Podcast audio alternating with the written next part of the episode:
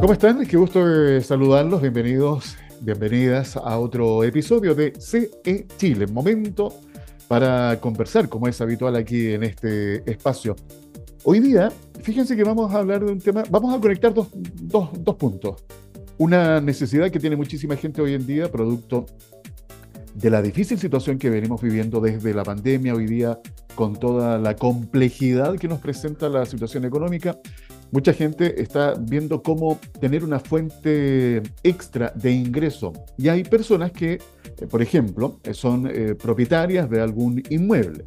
Ahí está, ¿no es cierto?, ya una necesidad de vender o arrendar ese inmueble. Y por otro lado, hay quien descubre esta necesidad y crea, ¿no es cierto?, un emprendimiento. Y hoy día justamente vamos a hablar con uno de los creadores de una plataforma que se llama House Pricing y que viene de alguna manera a responder también a esta necesidad, entregando a través de la tecnología herramientas que hacen mucho más eficiente. El por qué, bueno, ahora lo vamos a descubrir. Les presento a Felipe Sánchez Vega cofundador de House Pricing. Felipe, qué gusto saludarte, bienvenido, ¿cómo estás? Hola Alfredo, gusto saludarte también, muchas gracias por la, por la invitación.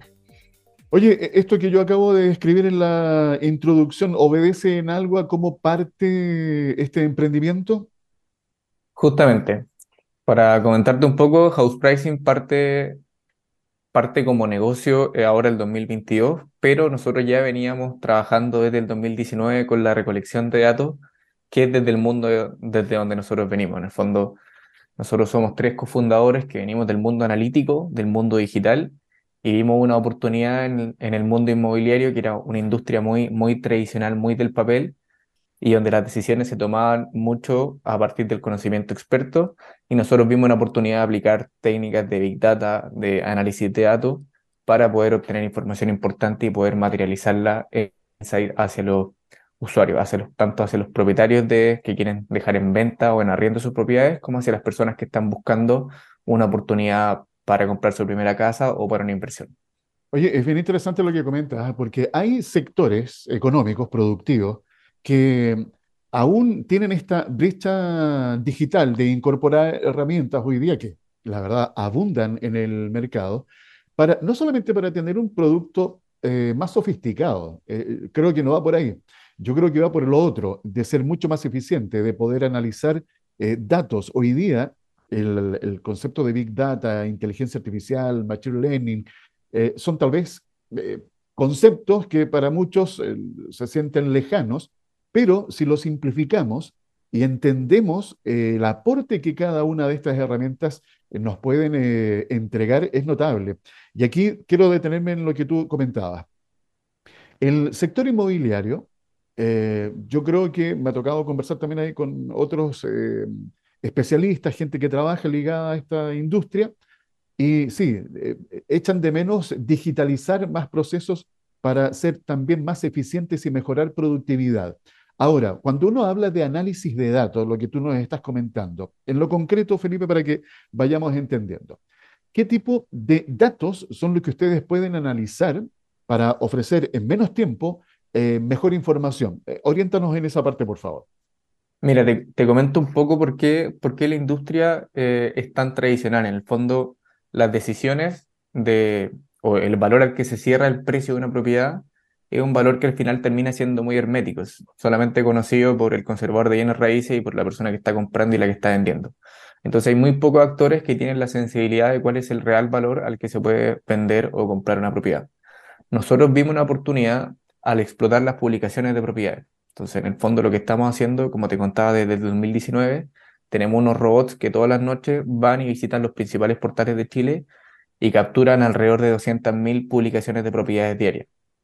Eh, nosotros con, con, herramientas de Machine Learning y de, de, Big Data somos capaces de analizar esta información, limpiarla, aplicar distintos modelos que nos permiten ir depurando la información y obteniendo eh, una tasación comercial mediante esta tasación comercial también se derivan otra, otros insights en el fondo que son poder evaluar cómo va evolucionando la plusvalía de los sectores, poder eh, ir identificando cómo se comporta la oferta y la demanda de distintas propiedades. Y el desafío está en cómo nosotros materializamos o entregamos esto a las personas, cómo, cómo acercamos estas herramientas que nosotros somos capaces de aplicar sobre estos datos hacia el público general y que puedan, en el fondo, ellos ser los usuarios de todo este análisis que nosotros hacemos por atrás, cómo se lo entregamos a, nuestro, a nuestros clientes y a nuestros usuarios de nuestro portal. Claro, que sea una, una, información, perdona Felipe, que sea una información entendible, fácil y digerible rápidamente. Claro. Entonces, ¿cómo se materializa esto? Nuestro portal lo que hace es consolidar la información, las publicaciones inmobiliarias de los distintos portales, de los principales portales de Chile. Entonces, en el fondo, tú al momento de buscar vas a estar viendo propiedades únicas, es decir, si es que una propiedad está publicada en más de un portal, que pasa mucho, en nuestro portal la vas a encontrar solo una vez, y además vas a estar encontrando la, la tasación comercial de la propiedad que tú estás mirando. Entonces, de esta forma vas a poder identificar de forma muy fácil y sencilla si es que la propiedad está bajo el precio baja la tasación comercial, es decir, una oportunidad para arrendar una propiedad más barata o para comprar una propiedad más barata, si es que está con un sobreprecio, es decir, que la publicación está a un precio sobre la tasación de mercado y por lo tanto hay un espacio para negociar o para pedir un precio más barato en caso de que, de que sí se requiera. Oye, Felipe, a ver si te entiendo bien, si no, por supuesto, me corriges. Eh, es típico lo que tú acabas, el ejemplo que das, que yo voy a publicar, ¿no es cierto?, un departamento, una casa que quiero vender y eh, a no ser que yo eh, eh, decida crear un contrato de exclusividad con algún corredor de propiedades, ya, ok, voy a estar ahí, pero si no, normalmente son abiertos y lo publico en varios portales, ¿verdad? Simultáneamente, a un valor determinado. explícame el por qué tú dices que cuando aparecen en el portal de ustedes, en House Pricing, aparece una sola vez. ¿Qué significa eso? Mira, nosotros para simplificar la búsqueda de las personas, lo que hacemos es al momento ir a buscar las propiedades. Como te decía, nuestro robot van a buscar alrededor de 200.000 propiedades todos los días. Y lo que hacen es primero un proceso de limpieza, tanto de la información que se está mostrando como de las publicaciones que ya existen. Entonces vamos verificando que la publicación sigue activa para poder determinar si es que a lo mejor ya se arrendó o ya se vendió. También determinamos si es que la publicación es la misma en distintos portales. Entonces, al momento de nosotros mostrarla en nuestro portal, vamos a mostrar solo una publicación, solo si está activa, dado que pasa por este proceso de limpieza previo. O sea, en el fondo, esa, eh, ahora creo entender, solo una publicación significa que es la publicación ya concreta, real, eh, después de todo el filtro de la limpieza que hay que hacer.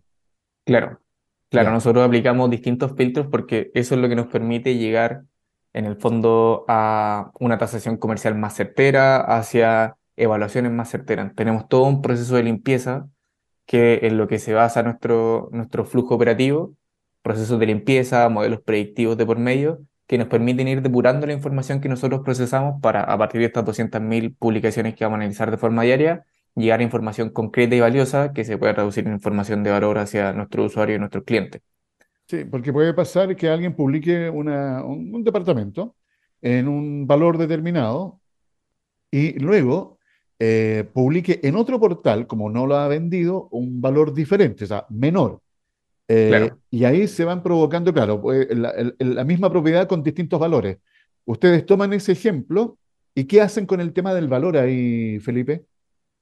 Mira, lo que nosotros hacemos es ir depurando e ir identificando cuándo es la misma propiedad e ir actualizando los valores de acuerdo a, al evolutivo que ha tenido en el tiempo.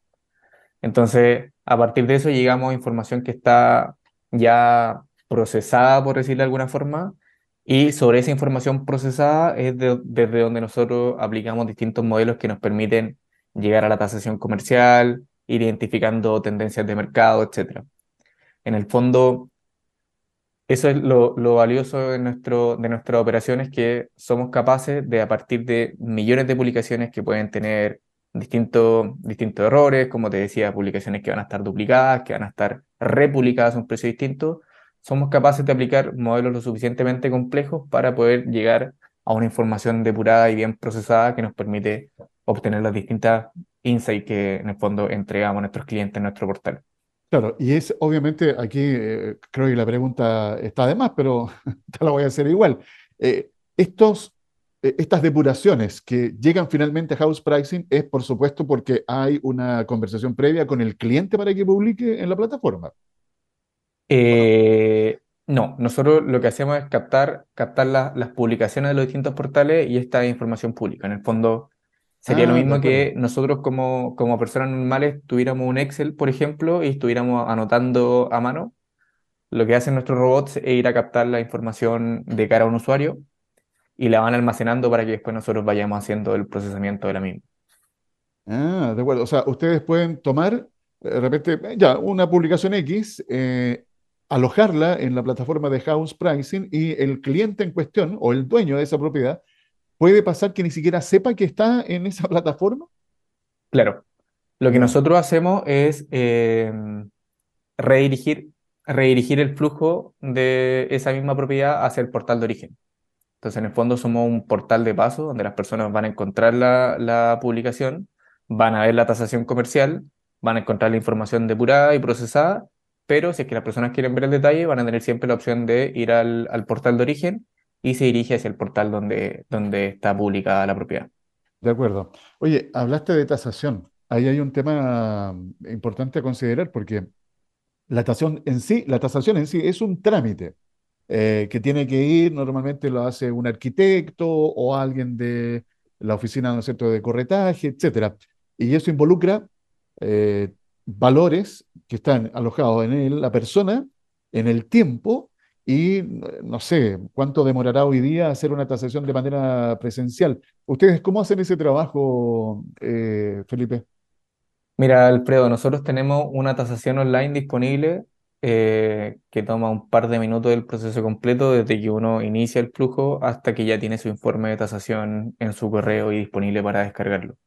En el fondo, debido a, esta misma, a este mismo proceso que te comentaba de análisis de miles de publicaciones de forma diaria, somos capaces de llegar a una tasación comercial de acuerdo a los atributos básicos de una propiedad con la dirección, metraje, características que una persona puede ir y obtener de forma fácil al momento de visitar la propiedad, ya somos capaces de obtener una tasación comercial que se ajusta a el valor que el mercado está dispuesto a pagar por esa propiedad, ya sea para arriendo o para venta.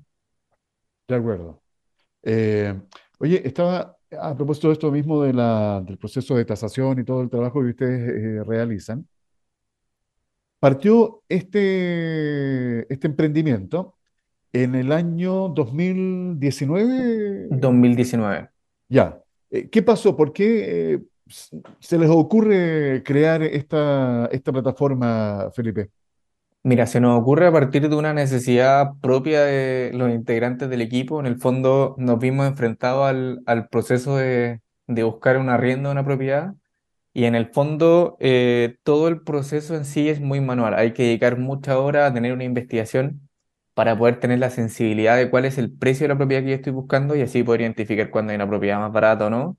Y es todo un proceso demoroso don- donde hay en verdad muchas brechas de información entre yo como usuario que estoy buscando comprar o arrendar una propiedad que en verdad no tengo idea cómo se mueve el mercado inmobiliario y un agente o experto que sí tiene la sensibilidad que en el fondo eh, la diferencia entre cuánto sé yo de cuánto puede ofertar versus cuánto sabe la gente de cuánto puede mover el precio, hay una brecha muy importante y a partir de ahí se nos ocurre la idea de entrar a, este mundo mediante la, la- las técnicas y las herramientas que nosotros ya teníamos del mundo digital y el mundo de análisis de datos hacia poder ser un aporte en el fondo y tratar de compensar un poco esta brecha de información, entregando a los usuarios herramientas que les permitan identificar de forma rápida y sencilla el precio ideal al que, o el precio de mercado en el fondo de la, de la propiedad. Eh, hay una historia ahí, eh, tú me corriges si tengo mal el, el nombre, para que nos cuentes. Victoria Vilches. ¿Quién es Victoria Vilches, oye? Oye, no, no, no la tengo ¿No la tienes en- identificada. identificada? Mira, Sí, me, me pasaron el, el dato eh, a propósito de todo este tema que estamos conversando de la, de cómo nace un emprendimiento, de siempre hay una necesidad, algo que a uno le hace gatillar, ¿verdad? Eh, el comenzar a explorar una, y desarrollar una idea. Hace 10 años, cuenta la historia, Victoria Vilches tuvo que tasar su departamento para venderlo. En aquella época, las tasaciones las hacían solamente los bancos, se me había olvidado ese detalle, pero de verdad, los bancos, y con la ayuda de un corredor de propiedades. El trámite le llevó más de seis meses con un elemento clave. No sabía muy bien cómo contraofertar ni con qué montos. Hoy, la ingeniera en administración de empresas se ve en la misma disyuntiva, ya que debe vender la casa de sus padres, pero ahora La tecnología está de su lado gracias a la plataforma digital House Pricing. Las tasaciones se pueden realizar sin intermediarios y lo mejor en tiempo récord. Eh, le vas a decir a Matías, seguramente, eh, Matías debe conocer la, historia para que te la cuente en detalle. ¿eh? Matías debe haber conversado con ella, con ella entonces, Alfredo. Ahí hay un caso, ahí hay un caso de alguien, ¿no es cierto?, que le tocó vivir todo este tema burocrático. La, oye, seis meses, y eso no es, y, no es chiste, ¿eh? porque a mí me tocó también en algún minuto ese proceso con el banco, que el tema de la, de la pérdida de tiempo es impresionante, y lo único que uno quiere es resolver las situaciones en poco tiempo, Felipe. Y si hoy día tenemos todas estas herramientas, bueno, yo creo que hay que aprovecharlas rápidamente. Ahí están. Justamente. De hecho, claro, el proceso de la, del crédito hipotecario y la gestión con el banco es un proceso que es muy manual. Como te decía, la industria en sí es una industria muy tradicional. El papeleo de por medio detrás de la tasación que te pide el banco para eh, darte el monto del crédito, más después levantar todo el papeleo que tiene que ir con la propiedad en el conservador de bienes raíces, es un proceso muy manual que además depende mucho de los tiempos de cada municipalidad. Entonces, hay conservadores que son más ágiles y que te van a tener el flujo en probablemente un mes, que ya es un tiempo acotado, pero conservadores de otras comunas que tienen una gestión municipal un poco más lenta, se pueden demorar el doble, incluso el triple, en el mismo proceso de un crédito hipotecario hasta que yo soy capaz de obtener la vivienda que estoy cotizando. Claro. Así que en el fondo nosotros estamos tratando de aportar en esta industria con un granito de arena, como te decía, para democratizar un poco la brecha de información que hay entre los usuarios que no, no están familiarizados con el mundo inmobiliario versus las personas que son expertas en el mundo inmobiliario y que sí tienen mayor sensibilidad de cuáles serían los precios y cómo se puede mover un, un precio al momento de arrendar o, o vender una propiedad. Eh, Felipe, el tiempo avanza, eh, ustedes han ido creciendo. ¿Cómo ha ido, han detectado que ha sido la aceptación del servicio que ustedes ofrecen en este tiempo, Felipe? Mira, ha sido, una, ha sido un proceso largo, como te comentaba. Nosotros partimos el 2019 con la recolección de datos y evaluando cómo, cómo éramos capaces de ir generando las, las tasaciones comerciales que tanto se ajustaban a lo que en verdad nosotros veíamos como un precio de tasación comercial, comparándolos con el criterio experto, etcétera. Y ahora el 2022 ya comenzamos a gestionar, a vender nuestro, nuestro informe de tasación, tanto a usuarios finales como a corredores. Tenemos también un servicio importante en que le vendemos un plan mensual a los corredores para que puedan obtener varios informes de tasación mensuales y de forma que ellos también sean capaces de eh, justificar el precio que le recomiendan a, a, sus clientes propietarios con el informe de tasación de Host Pricing. Estamos trabajando también con distintas empresas, así que la aceptación y bueno, el feedback que hemos recibido de nuestros clientes ha sido hasta ahora muy positivo, muy bueno. Eh, nuestro modelo de tasaciones en general se comporta muy bien, entrega un precio que hace sentido a, a la gente del, mundo, del mundo inmobiliario, a los expertos del mundo inmobiliario. Y también, bueno, siempre estamos buscando oportunidades de mejora. Hemos ido evolucionando el informe, ahora estamos entregando información complementaria. Por ejemplo, una tasación comercial de, de un banco, de una de las empresas tradicionales que te, generan que te genera la tasación, trae en sí solo el precio al que tú estás cotizando. Por ejemplo, te va a entregar solo el precio de arriendo o solo el precio de venta. Nosotros lo que hacemos es, mediante nuestros modelos también, además de esta tasación comercial, entregamos indicadores de mercado.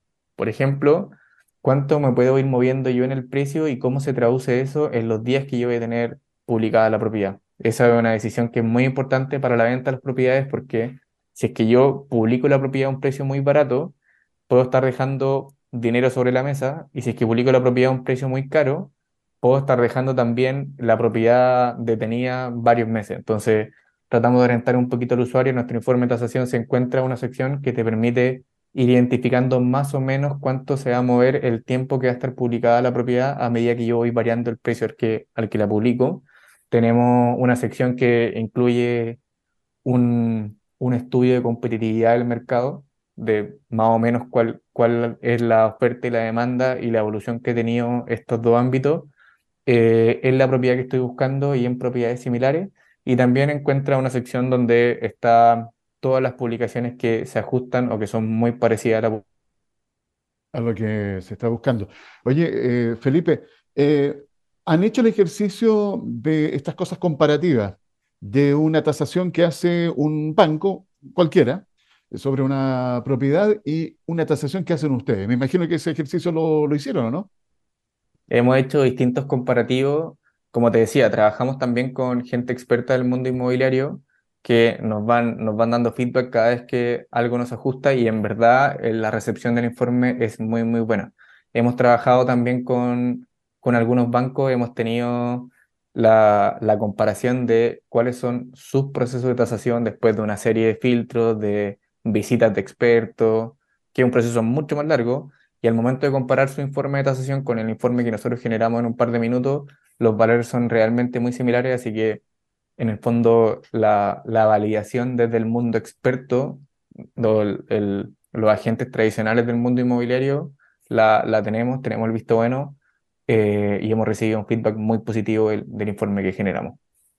Hoy día estamos en un proceso de ajuste, una economía en que está tratando, ¿no es cierto?, de recuperarse, reactivarse. Uno de los sectores más golpeados ha sido justamente el sector de construcción. De hecho, las ventas han caído brutalmente, los números así lo indican. Y por supuesto, lo que comentaba al comienzo, eh, las personas que tienen la oportunidad de echar mano a esa propiedad, hoy día, ¿no es cierto?, están de alguna u otra manera tratando de vender o poner en arriendo.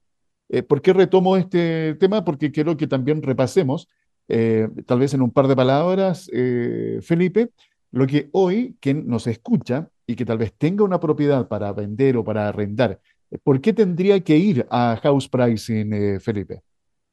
Mira, lo que nosotros le podemos ofrecer al momento de esta decisión, de enfrentar esta decisión, es qué le, qué le conviene en el contexto de mercado actual. Como te decía, nuestra tasación comercial se basa en lo que el mercado está dispuesto a ofrecer por una, propiedad.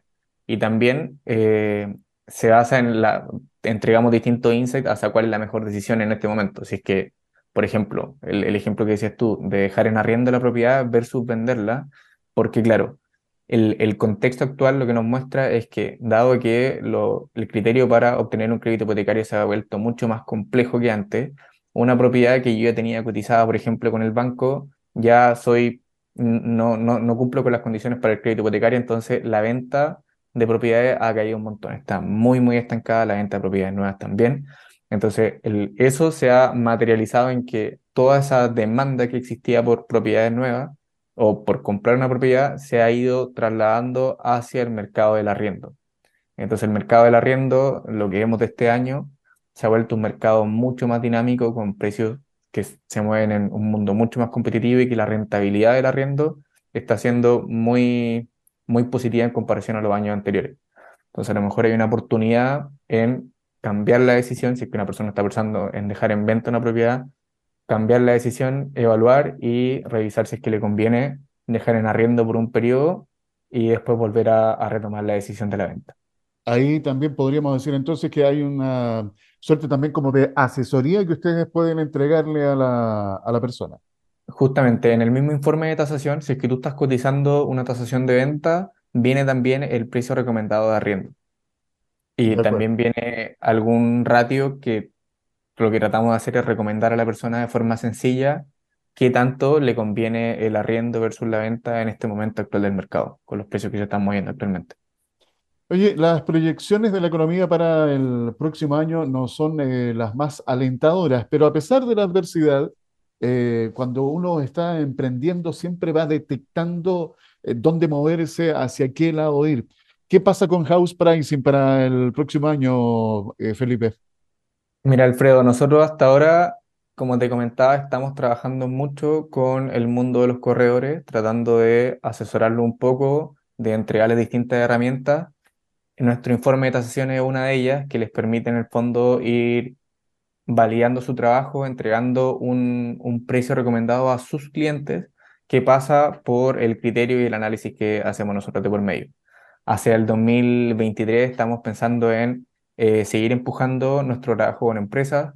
Estamos tratando de entrar al mundo del corretaje por medio de trabajo también con corredores. En el fondo nosotros tenemos un módulo de captador de propietarios donde las personas que no tienen un corredor pueden cotizar su informe de tasación y eh, nosotros somos capaces de asignar un corredor que trabaja con nosotros, que cumple con ciertos criterios de, ciertos criterios de calidad y en el fondo le entregamos el servicio de corretaje al, al propietario sin que pase nosotros, sino que siendo nosotros un intermediario. Y también estamos empujando el trabajo con la empresa inmobiliaria. En el fondo, hasta ahora lo que nosotros tenemos como propiedades publicadas dentro de nuestro portal son solo propiedades usadas o propiedades de segunda mano y estamos mirando entrar hacia proyecto inmobiliario para poder también entregar en este otro mundo de propiedades nuevas la asesoría en precio, la visibilidad a través de nuestro portal. De acuerdo. Oye, em, una de las ventajas que tiene una startup o un emprendimiento de base tecnológica es la escalabilidad, eh, poder proyectarse, internacionalizarse. Eh, en este mercado, que también es tremendamente competitivo, eh, ¿están mirando otros mercados, Felipe? Sí, justamente tenemos proyecciones, no en el corto plazo, pero sí en el mediano plazo, de generar también un crecimiento hacia el resto de los países de Latinoamérica. En el fondo, el mercado en Perú, el mercado en Colombia, se comporta de forma más o menos similar y nuestra tecnología es muy fácil de extrapolar hacia otros países. Como te comentaba, nosotros ya tenemos desarrollado toda la lógica de limpieza, de procesamiento de información que nos permite depurar publicaciones inmobiliarias hacia eh, oferta, demanda, precio y tasación comercial del mercado. Eh, entonces, el ajuste que tenemos que hacer hacia nuestros modelos para llevarlo a otros países o a otros mercados del, de latinoamericanos eh, es muy sencillo. en el fondo, estamos esperando a concentrar nuestro modelo de negocio en Chile, ir evaluando distintas iniciativas y cuando ya tengamos esto consolidado, mirando también oportunidades en el resto de Latinoamérica. De acuerdo. Bien, hay que seguir eh, escalando, creciendo y mejorando. Eso yo creo que es muy importante en todo modelo de negocio. Uno va haciendo los ajustes necesarios para siempre ir ofreciendo un mejor servicio o producto. Felipe, gracias eh, por acompañarnos en estos eh, minutos. Te dejo los últimos segundos para que te puedas despedir. Bueno, dejo a todo el mundo invitado a conocer nuestra plataforma, housepricing.cl. la idea es que la puedan probar, la puedan la, puedan ir ocupando las personas que están interesadas tanto en buscar un arriendo, buscar una, una propiedad para comprar. Tienen toda la información inmobiliaria de Chile disponible de forma depurada, con una tasación comercial que está disponible en cada publicación. Y por otro lado, las personas que quieran dejar en arriendo en venta su propiedad, les invito a conocer nuestro informe de tasación comercial que les va a permitir tomar una mejor decisión respecto a cuál es la operación que querían hacer ahora, si que continuar con una decisión de venta, traspasar el arriendo y también los precios y oportunidades que tienen para ir negociando de por medio. Y digamos que esa tasación comercial que uno puede realizar en la plataforma es totalmente gratis. Y si quieren un informe full, eh, hay, hay, un costo eh, a cancelar, pero la primera tasación es absolutamente gratis. Yo lo comprobé en este rato que estuvimos conversando, aproveché de ingresar a la plataforma, hice el ejercicio. Felipe, éxito y que les vaya muy bien. Muchas gracias, Alfredo. Un gusto estar acá. Felipe Sánchez Vega, cofundador de House Pricing, contándonos eh, los pormenores, los detalles de esta plataforma digital que ustedes pueden visitar. Recuerden, www.housepricing.cl. Conexión Empresarial es un espacio radial de encuentro de los distintos actores económicos de nuestra sociedad, motivando a los emprendedores y empresarios a encontrar soluciones a sus inquietudes por medio de la información precisa en el tiempo justo.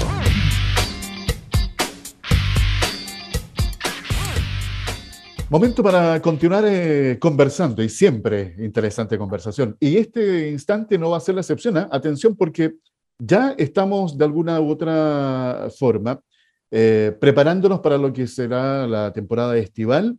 Estamos ya sintiendo altas temperaturas y lo que eso significa, así que el tema de conversar es muy relevante. Para eso me acompaña el doctor Miguel Ángel Marqués Role, subdirector médico del Hospital Clínico de Mutual de Seguridad. ¿Cómo está, doctor? Gusto en saludarlo, bienvenido.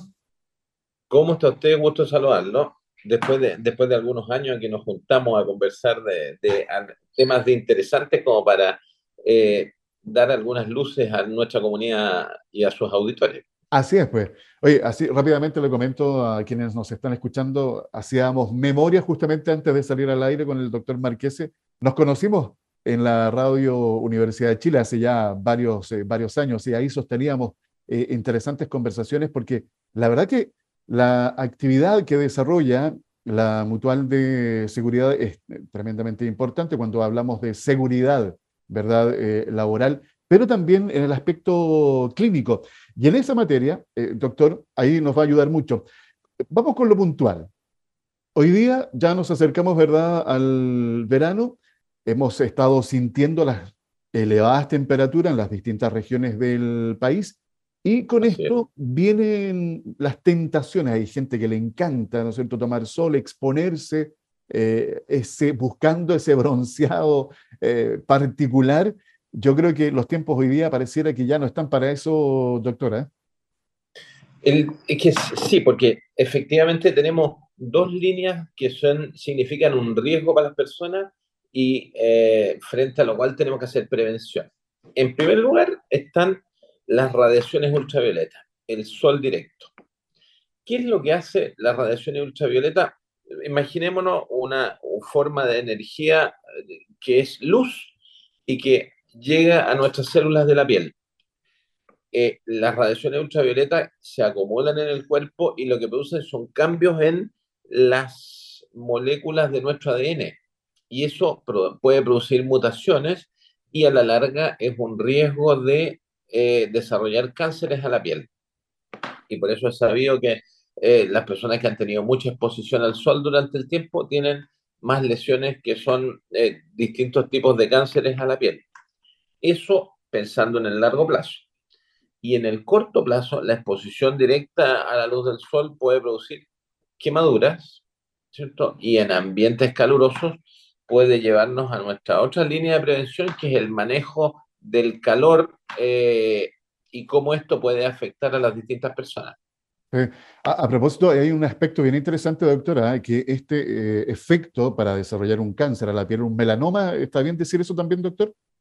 El, melanoma maligno es uno de los tipos de cáncer. de cáncer, perfecto. Eh, esto es acumulativo en el, en el tiempo, entonces eh, hay que tener conciencia de que eh, no es que esto se vaya a desarrollar de un verano al otro, sino esto con el transcurso del tiempo pues, pueden ir presentando distintas señales. A propósito de eso, doctor, ¿qué señales uno puede atender en el cuerpo eh, a los cuales hay que prestarle atención para, ¿no es cierto?, de alguna manera ir como previniendo.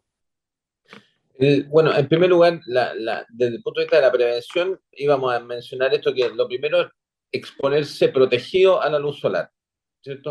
Claro, es bonito estar con color tostadito y, eh, eh, y, tener una, una, un tono fascinante, como le dicen en los medios de comunicación, pero eh, tenemos que evitar la exposición sumatoria a, a los rayos ultravioleta. ¿Cómo se manifiesta esto? Porque aparecen lesiones en la piel, que pueden ser con coloración, pigmentadas o no pigmentadas otras que son descamativas. Y las lesiones que pican o duelen, ¿cierto? O crecen relativamente rápido, eh, son lesiones que son sospechosas y que hay que investigar, porque hay que eh, biopsiarlas y, ver eh, la posibilidad de que puedan ser una lesión tumoral. Exacto. Un cáncer. ¿Cómo está, no sé si maneja alguna estadística respecto de esto, doctor Marqués, del aumento de los cánceres de piel en nuestro país? Bueno, el, número exacto no, no, tengo la cifra exacta, como dicen por ahí. ¿Ya?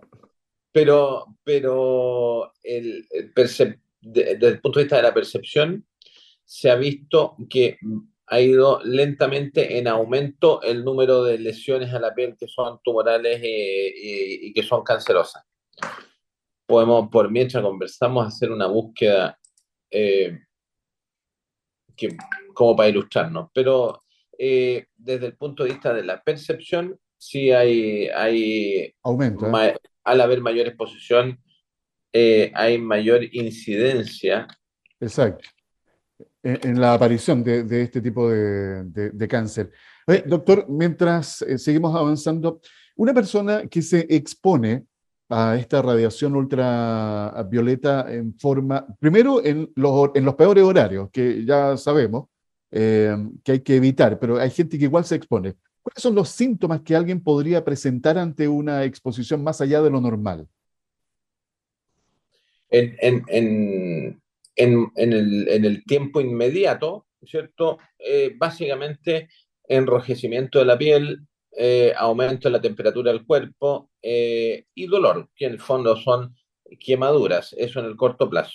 En el largo plazo aparecen lesiones eh, que van creciendo rápidamente y producen picazón o dolor. Correcto. doctor, ¿está bien la expresión shock de calor? Sí, los gringos hablan del heat stroke, o sea, golpe de calor. De acuerdo. Que ese es como la, eso ya, entonces vamos a salirnos un poco de los rayos ultravioleta y nos vamos a pasar ahora al ámbito del manejo del calor. Normalmente nuestro organismo requiere mantener una temperatura constante para funcionar adecuadamente. ¿Por qué? Porque nuestro mecanismo biológico eh, funciona en base a proteínas que se llaman enzimas y esas funcionan en un rango de temperatura eh, que es relativamente estrecho, 36-37 grados cuando yo modifico la temperatura de la célula, estas reacciones químicas guatean, o sea, se hacen menos eficientes. Y, a las, y al hacerse menos eficientes, las células funcionan menos. Entonces, si yo tengo mis células del cerebro expuestas a un frío extremo, van a disfuncionar y el cerebro no va a funcionar bien. Mis riñones van a funcionar menos, también el hígado va a funcionar menos. Y eso pasa cuando bajo mucho la temperatura del cuerpo, y eso es lo que se llama la hipotermia, o subo mucho la temperatura del cuerpo, que eso es lo que eh, me pasa en estos eh, periodos que, que, el cambio climático es un hecho, eh, va produciendo olas de calor en distintas zonas de la superficie del planeta mucho más frecuentes. Entonces, cuando mi organismo es incapaz de manejar este calor extra que está recibiendo, empieza a subir la temperatura del cuerpo, porque eh, nosotros regulamos la temperatura mediante la evaporación de agua, y esa es la transpiración o la sudoración, ¿cierto? Eh, y cuando ya no somos capaces de hacerlo, empieza a subir la temperatura del cuerpo. Al subir la temperatura del cuerpo, disfuncionan mis células. Y tenemos desde las manifestaciones más simples son, por ejemplo, los calambres por calor, ¿cierto? Existe el el, el síncope por calor, que es como una suerte de desmayo transitorio que se produce eh, eh, por eh, un aumento de la temperatura del cuerpo. El edema en las extremidades también que se pueden producir por el calor. lo que, la, una, la fatiga por calor, que los, los ingleses le llaman heat exhaustion, ¿cierto? Que es eh, decaimiento, náusea, fatiga, dolor de cabeza y mareo y sensación de, sentirse mal por eh, que uno no está regulando bien la temperatura. Habitualmente eso se acompaña de temperaturas menores a 40 grados Celsius en el cuerpo.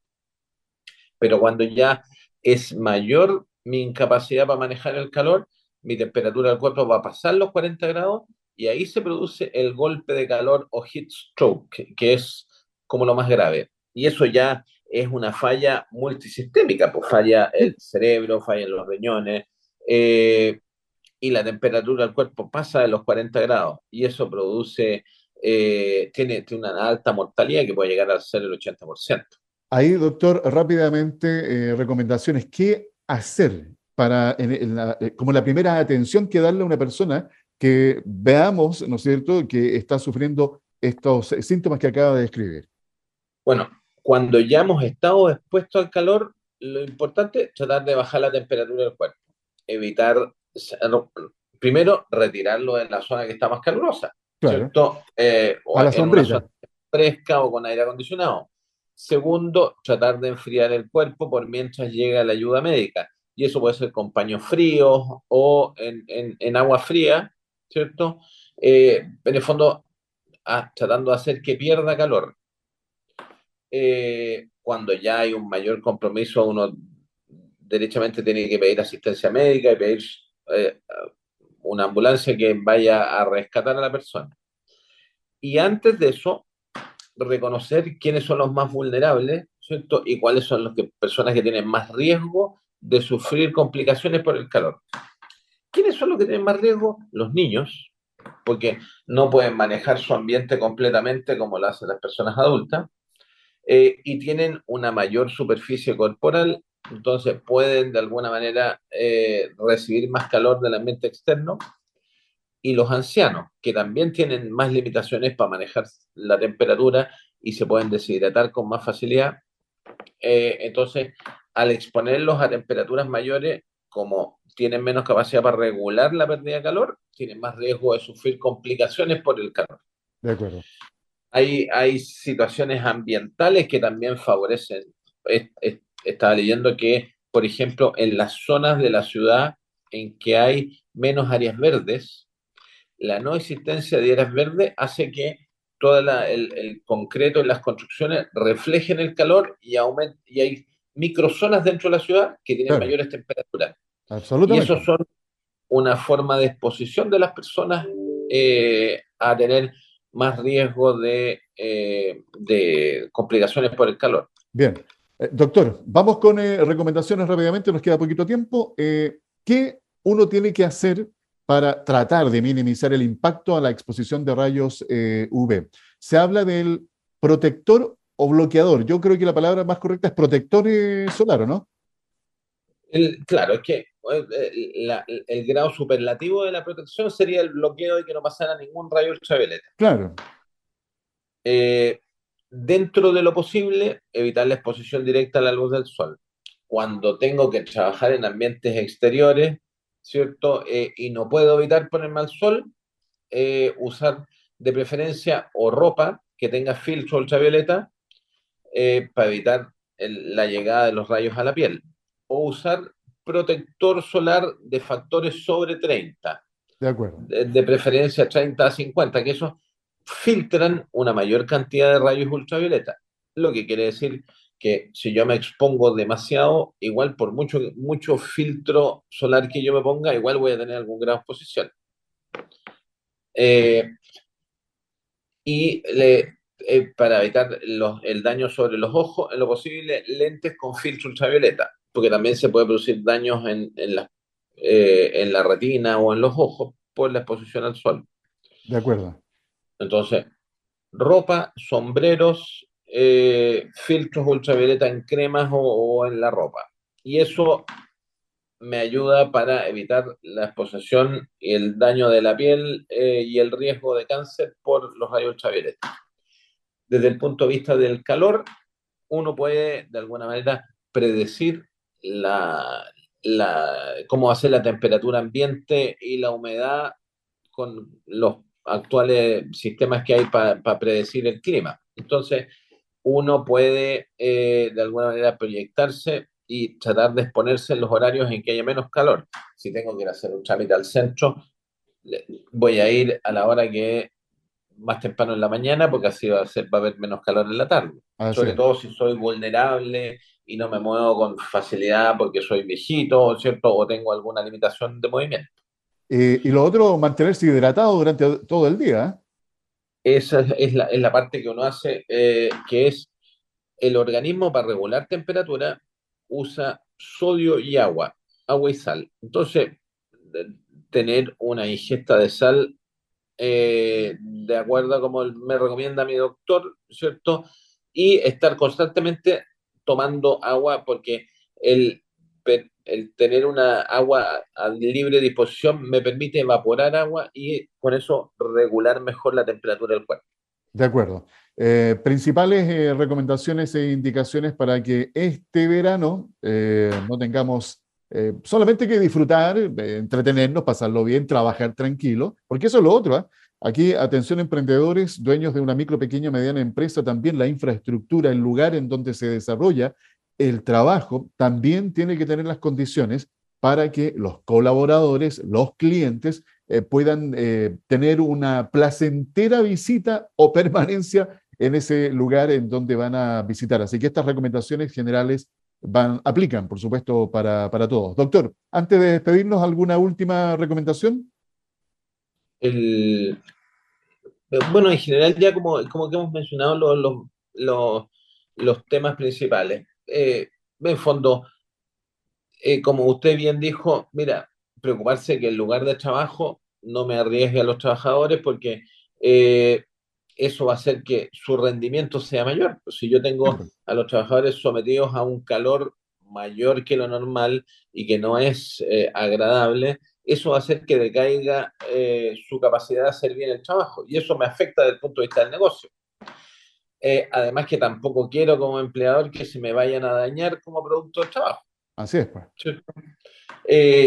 el educar a la gente, por conversar un ratito, oye, veamos esta forma de minimizar las fuentes de calor o minimizar los riesgos, es, eh, siempre nos ayuda, por un lado, para aliviar la carga de lo que significa el trabajo, eh, para hacerlo más grato eh, y porque lo podemos hacer mejor.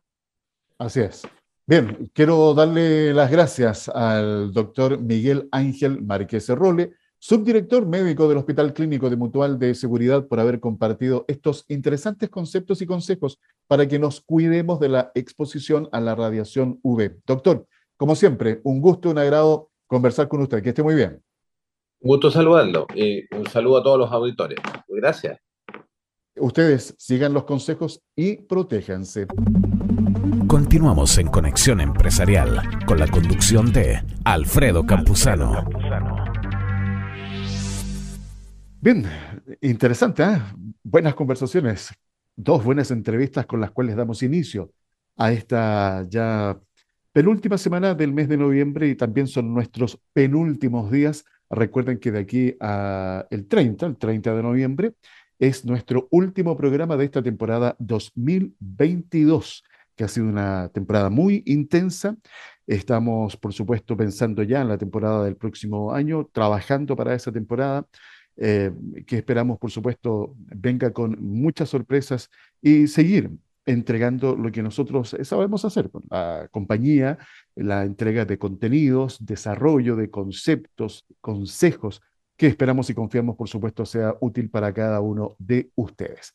Oye, les comenté, ¿o no? Sí, parece que sí, em, que, bueno, esta semana va a ser una semana de altas temperaturas eh, a propósito de lo que hablábamos con el doctor Marquesen de la Mutual de Seguridad. Así que prepárense. Estaba, me recordé de un artículo que estuve leyendo que mencionan que esta intensa ola de calor hará que el 2022 esté entre los 10 años más calurosos de la historia en Santiago. Y no será solamente acá en Santiago, sino para toda la zona central. Se viene esta semana eh, una ola de calor bastante intensa, así que hay que tener cuidado. Recuerden que estamos con este cambio climático. Concluyó ayer la COP27 en Egipto, en donde se van a destinar recursos eh, a aquellos países que más necesiten invertir justamente para combatir el cambio climático. Y uno cuando habla de cambio climático normalmente lo asocia a las inundaciones, las marejadas que se hacen más intensas, las sequías, pero el alza de la temperatura yo diría que es el efecto más fácil de percibir eh, por eh, eh, nosotros, el que mm, se ha visto amplificado por el aumento progresivo de estas olas de calor. Y fíjense que uno de los países más afectados con esta alza de temperaturas y estas, esta frecuencia de olas de calor es Chile. Sí, nuestro chilito, lamentablemente. Ahora, recordar rápidamente las recomendaciones que nos entregaba el doctor Marquese utilicen jockey, gorrito, algún sombrero, eh, lentes de sol con filtro UV, eh, hidrátense permanentemente, usen protector solar mínimo de factor 30 hacia arriba, eh, eviten salir a hacer trámites a las horas de más calor, y si salen, bueno, caminen por la sombrita en la medida sea posible. Recuerden que si van a lugares en donde no hay áreas verdes y es todo concreto, se amplifica la temperatura, o sea, aumenta mucho más la sensación térmica podría ser hasta más de 40 grados. Así que hay que cuidarse, por favor. Y ya también saben qué hacer ante un shock de calor. Estuvo bien interesante la, conversación. Así que ustedes la pueden volver a escuchar como muy fácil. Después que termina nuestro programa en Radio Vacaciones, ese programa se transforma en podcast y se aloja en nuestras distintas plataformas podcast. Y a propósito, les quiero contar una buena noticia. Ya estamos en nueve plataformas podcast, en nueve, entre ellas Spotify, eh, estamos en Anchor, en Amazon Music y eh, ahora estamos, atención, ahora, CE Chile, atención porque hoy CE Chile llega a la plataforma, obviamente podcast, de iTunes. Esto para usuarios de televisores y teléfonos de Apple. Desde ya disponible descargando la aplicación para que nos puedan escuchar totalmente gratis. Así que buena noticia. Ahora CE Chile Podcast presente entonces en la plataforma iTunes. Con esto completamos nueve plataformas podcast en donde está presente CE Chile y eso por supuesto permite que más personas, emprendedores, emprendedoras, dueños de una micro, pequeña o mediana empresa, gente que quiera eh, eh, emprender, que quiera desarrollar su negocio, que quiera mejorar su gestión de negocio, tenga acceso a los distintos contenidos que estamos permanentemente compartiendo. Ya, sería todo. Me voy. Mañana nos encontramos con otro episodio de CE Chile. Conexión Empresarial es creado para optimizar las relaciones comerciales, impulsando la accesibilidad, la comunicación y dando apoyo permanente a las empresas en su proceso de modernización y de incorporación tecnológica.